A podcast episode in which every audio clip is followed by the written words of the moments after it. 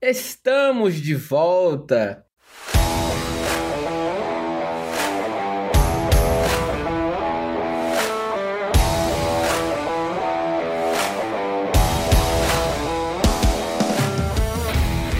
Seja bem-vindo à segunda temporada do SPcast, uma iniciativa da SP Combustíveis que vai ajudar você com informações e muitas dicas que vão ser uma mão na roda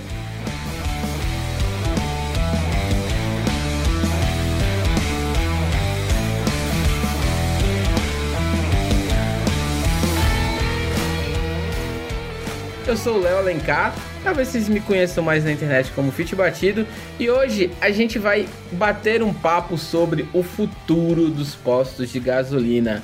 Hoje quem está com a gente é o Cícero da SP Combustíveis. Se apresenta pra gente, Cícero. Olá, pessoal. Sou Cícero, já estou aqui na SP há 18 anos, né? Estou participando de dessa evolução que está acontecendo no mundo, né, com relação a, a tudo voltado para combustíveis. E meu trabalho aqui envolve toda é, a parte de tecnologia e também voltada para fomentar a inovação de uma forma é, ágil, fazer com que nosso processo fique mais rápido, mais ágil para chegar até o nosso cliente final.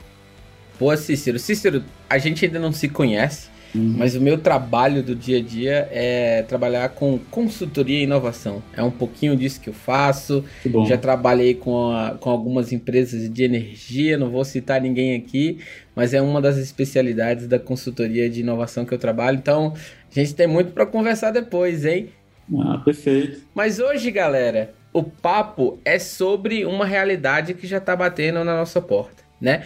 Os carros elétricos, eles não são mais um si na indústria automotiva. Com o aumento de opções híbridas, elétricas, híbrido plug-in, híbrido não plug-in no mercado, né? E com marcas apostando muito forte em sua eletrificação, como a Volvo, que, que acabou de lançar lá no México o C40, um, enfim, um novo modelo aí de carro elétrico na sua frota e vale lembrar que a Volvo ela realmente ela já não tem mais carros a combustão no Brasil. Eles são no mínimo os híbridos, né? Então em 2021 a gente registrou um emplacamento de 28 mil unidades, contando os 10 modelos híbridos mais vendidos no país. E já começamos também 2022 com um crescimento de 93% em relação aos números de janeiro de 2021, né? Que também foram números um pouquinho prejudicados pela pandemia. Já são 2.558 novos carros híbridos apenas em janeiro de 2022. E recentemente meu pai também entrou para essa estatística, né? Meu pai acabou comprando um carro híbrido bem recentemente e tem sido uma experiência muito bacana, né? Atualmente, a Associação Brasileira de Veículos Elétricos, a ABVE, conta que são um pouquinho menos de 80 mil veículos elétricos em circulação no país, o que é quase o dobro do período anterior. Ou seja, Cícero, a gente está vivendo um mundo onde carros elétricos ainda podem sim estar tá longe da realidade de muitos de nós, mas, como eu comentei, né? Meu, meu pai, uma pessoa normal, né? Acabou de comprar esse seu primeiro carro híbrido. É algo que está cada vez mais comum nas ruas, né? Uhum. Grandes marcas como Toyota já têm suas versões híbridas. Grandes marcas mais voltadas para um segmento mais de luxo, como Volvo. Hoje a gente está conversando aqui, acabou de ser lançado o Compass híbrido, né? Antigamente era o 4x4, né? Agora é o 4xe da Jeep. Então, assim, é um mercado que está muito quente e que levanta para a gente, Cícero, aqui na, nosso, na nossa situação, aquela pergunta, né? E aí, o que, que esse futuro dos carros elétricos significa para os postos de gasolina? A gente tem visto uma, uma tendência de transformação no mercado, né? É, a gente vê um pouquinho na Europa que às vezes está um pouco mais, às vezes não, né? Ela está um pouquinho mais na frente nesse caminho da eletrificação do que o Brasil. A gente também vê nos Estados Unidos, então a gente às vezes consegue olhar um pouquinho para fora como forma de prever um pouco de como que vai ser a movimentação no Brasil. Uhum. Mas a pergunta que fica é essa, né? O, o que, que vem aí pra gente, o que é que tem vindo aí no Brasil pro, pro futuro dos postos de gasolina para lidar com essa, essa realidade que talvez em 20 anos, 15 anos, 30 anos, não sei. O que, que você acha dessa movimentação? Como que você vê isso? É, Léo, é, tudo que é, gera mudanças, né, gera um pouco de receio. Isso é normal da, do ser humano, mas como você falou, a gente normalmente se espelha né, no que está acontecendo fora, na Europa, e isso já é uma realidade muito forte. Mas com, com a globalização da tecnologia, globalização geral, ocorre que isso está chegando bem mais rápido, né? Essas mudanças estão estão vindo bem mais rápidas. E como você falou, assim, na nossa área, com a pandemia, algumas coisas se anteciparam, né? Que coisas que iriam acontecer daqui a muito tempo e estão se tornando fatos agora, né? Temos que começar a agir, né? E tudo que está acontecendo no mundo com relação ao combustível está abrindo muitos olhos de todo mundo, né? Os postos em si, a gente vê que tem um potencial muito grande. Fato só de você instalar energia solar, energia limpa, renovável, o potencial já é bastante grande, porque o posto tem aquela coberta que permite você fazer isso, isso se torna muito é, viável, né? E a tendência é você agregar mais serviços postos, né? Eles se tornarem grandes hubs de, de entregas, né? De, é, vamos lá, drive-thru em lojas de conveniências, você agregar outras, outras facilidades que fazem com que é, é, o consumidor ele consiga ter mais comodidade, ter mais agilidade no seu, no seu abastecimento, vamos dizer assim. A gente até conversou, Cícero, na primeira temporada, sobre boas práticas de pátio, de loja. Uhum. A gente falou um pouquinho sobre as lojas de conveniência, né? E a gente sabe que muitas dessas lojas não estão esperando o futuro chegar, né? Que já estão agindo. Então, o meu posto do dia a dia que eu costumo abastecer tem loteria, tem padaria, tem, cara, tem uma loja de motos, assim, sabe, no mesmo espaço. É. E é muito legal porque acaba que no mundo que a gente vive, o posto de gasolina, ele acaba, independente do combustível que você vai abastecer na real, ele acaba assumindo um ponto, um, um papel, que era isso que você estava comentando, de ser um hub para outras necessidades da gente. Seja pagar uma conta, seja fazer uma compra. Então isso já é uma tendência, né, percebida pelo mercado e que é algo que eu, como grande leigo na internet, acho que vai ser potencializado, né? Aquela coisa de, pô, é, beleza, eu posso carregar meu carro em casa, né? Digamos que meu carro é híbrido plug-in. Uhum. E aí, galera, vale aqui a diferença, né? Fica aí a curiosidade. Os carros híbridos, eles têm algumas categorias, né? Os carros elétricos híbridos. Tem o híbrido não plug-in, que são carros como uh, os Prius, aqueles mais comuns que a gente teve no Brasil há alguns anos atrás, que são os carros que se recarregam com o próprio motor a combustão. Tem os híbridos plug-in, e aí os carros da Volvo, eles já entram um pouco mais nesse âmbito, que são aqueles carros que sim, você dá uma carguinha na tomada, e tem os carros elétricos, né? Que aí são os carros que realmente uh, são mais populares, como o próprio Tesla, né? Então, feito esse parêntese, por exemplo, o carro do meu pai é um carro híbrido não plug-in. Então, ele enche o tanque e ele não precisa se preocupar em abastecer o carro na tomada, mas obviamente a gente vê hoje que isso é uma, é uma tecnologia que é meio que uma transição. Ele é uma tecnologia que vai transicionar para o que seria o híbrido plug-in e os elétricos de verdade. Então é uma é um meio passageiro, digamos assim, uma forma mais barata de entrar nesse mundo, mas que realmente no futuro, né, os postos de gasolina vão, vão ter aquela carinha de, pô, cheguei aqui, deixei meu carro para carregar e sei lá, vou fazer as compras da semana. O, o, o que é que você tem visto nesse sentido, Cícero? Assim, como que você tem visto é, algumas boas práticas de lojas, seja de clientes, de parceiros, que já estão meio que nessa vibe de ser pequenos centros de compras ali dentro do bairro, dentro das avenidas, ali num, num raio de menor atuação do que um grande supermercado, digamos assim. O que, é que você vê nesse sentido?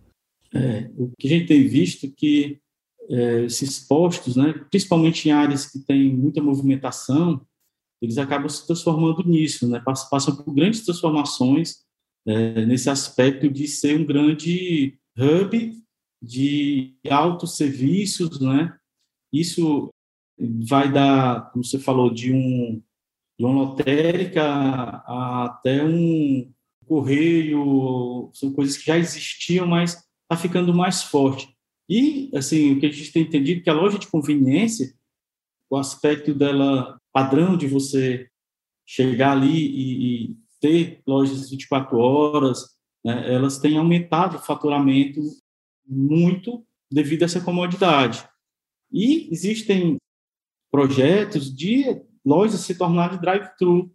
Você chegar ali com o carro rapidamente, já fazer seu abastecimento, já está pegando o, o seu pedido que você já fez ali pelo aplicativo, só retirando, né, tornando esse tempo que o cliente passa no posto bem produtivo. E o grande desafio, né, além da tecnologia, que são as questões das baterias, está evoluindo bastante pela essa questão de você poder fazer recargas rápidas, né? que aí a tecnologia das baterias está mudando e era o grande empecilho para a entrada desse carro elétrico. Então, hoje você pode chegar em um ponto desse enquanto você faz um lanche, vai na lotérica e faz uma recarga bem rápida, com uma autonomia bastante boa. E, assim, é uma questão que a gente vê que as empresas de combustíveis, né, hoje elas estão se tornando empresas de energia. Então, é, é uma coisa que não tem volta. Deve existir já uma preocupação em estar fomentando isso junto ao nosso revendedor, com planejamentos, ajudando a ele a, a trabalhar e ter conectividade também, né, evoluindo para ficar mais a, a, aderente às tecnologias. Mas, assim, é um caminho sem volta, não tem dúvida.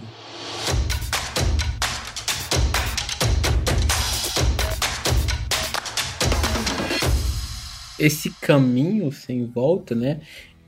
Ano passado eu fui para Chapada Diamantina e até comentei aqui no podcast. Uhum. E um dos hotéis que eu cheguei lá, é, eu lembro que eu cheguei no hotel e tinha uma recarga, um ponto de recarga de carros elétricos de uma determinada marca e eu já fiquei muito preocupado com o valor da conta do restaurante naquele dia, né? Porque você chega no hotel e tem um ponto de recarga da Porsche, eu fiquei preocupado. Pô, eu, tô, eu devo estar aqui no lugar errado para minha faixa de renda. Mas, cara, no meio, no meio da Chapada Diamantina, literalmente, eu tava em Lençóis e já encontrei isso. E, de fato, eu costumo dizer, Cícero, é, assim, converso muito sobre carro no Instagram, e quando meu pai comprou o carro, o, um SUV híbrido, houve um pouco de, como é que eu posso dizer, de reação, né? O pessoal, porque assim, o, o preço da tecnologia do carro híbrido, ela ainda representa um custo muito alto.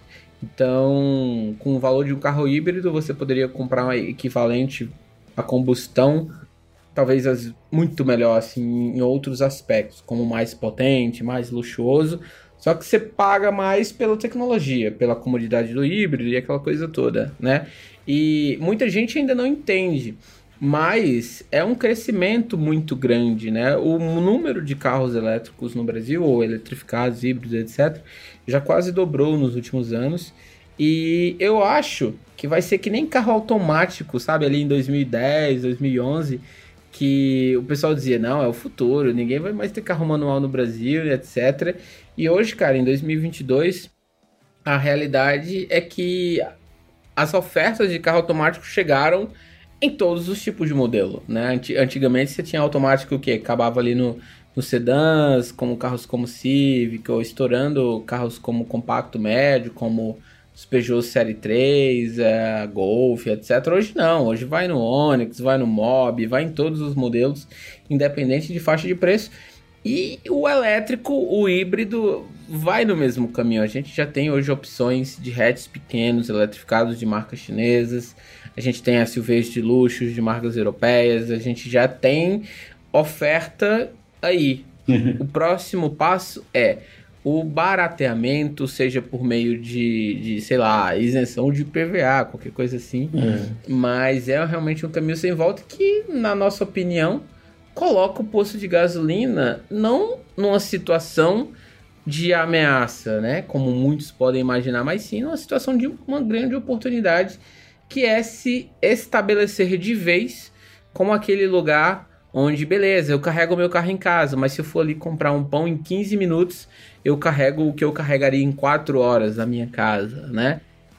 Continua sendo sim uma grande oferta de valor, uma grande proposta de valor, que provavelmente, se eu fosse apostar, né, coloca realmente as lojas de conveniência como um, um grande ator dentro dos bairros. Óbvio que você não vai andar 20 quilômetros para ir num determinado posto X por um motivo A ou B, óbvio. No começo, talvez sim, mas a tendência é que você use o seu posto do bairro, aquele seu posto de confiança.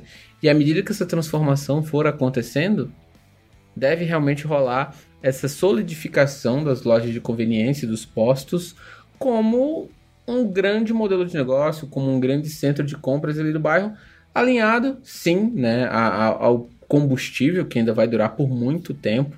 É, essa transição ainda vai levar muitos anos, mas que vai ser compartilhada. Então, talvez aí, quem sabe, mais 10 anos, a gente tenha do lado das torres de combustível, né, as bombas da SP, quem sabe a gente já não tem também as torres de carregamento. Então, é algo que, que sim, tá bem pertinho, talvez a gente ainda não esteja vendo aqui no horizonte, mas já tá ali na próxima curva, né, cara? Sim, sim. Acho que é isso, né?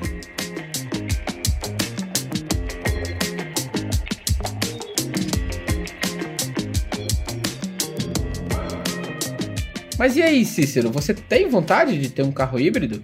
Ah, eu lhe respondo, quem não tem, né? É. assim, quem é da área de tecnologia, eu acho que o sonho é ter um Tesla. Vamos sonhar alto aqui. No...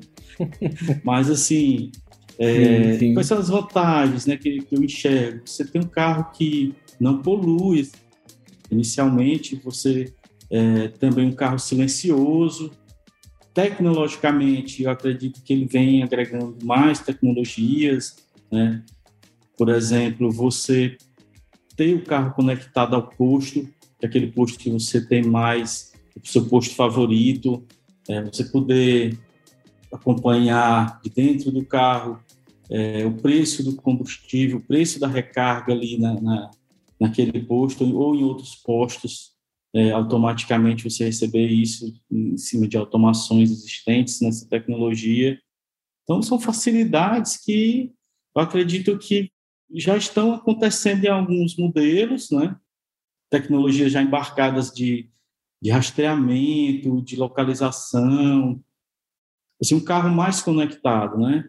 Agora, como você falou, o custo dele ainda é um custo que ainda eu acho que vai demorar um pouco ainda a chegar à nossa realidade e os postos com certeza vão continuar fazendo esse híbrido, mantendo o, os combustíveis normais atuais e investindo na tecnologia. Eu acho que com isso você agrega mais é, resultado, os carros vão começar a, a, chegar realmente.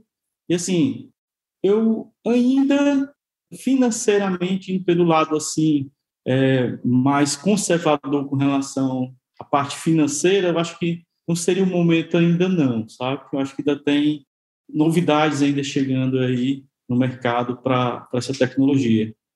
Ou seja, deixa quem tem mais interesse na frente, a gente vai experimentando, né?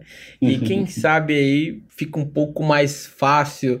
É, eu acho que o meu próximo carro ainda não vai ser híbrido, é só olhar para o Excel e ver isso, né? Só olhar para minhas contas. Isso. Mas está cada vez mais perto. Hoje, pelo menos, eu já consigo experimentar no carro do meu pai. Mas Gente, é esse o futuro. É esse o futuro que está vindo para mais de 40 mil postos de gasolina no país inteiro.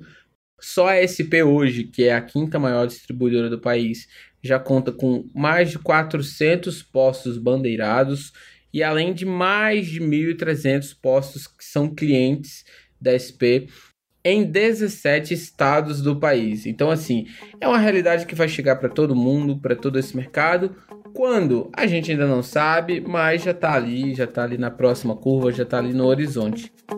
A gente se vê no próximo episódio. Até mais, Léo. Obrigado.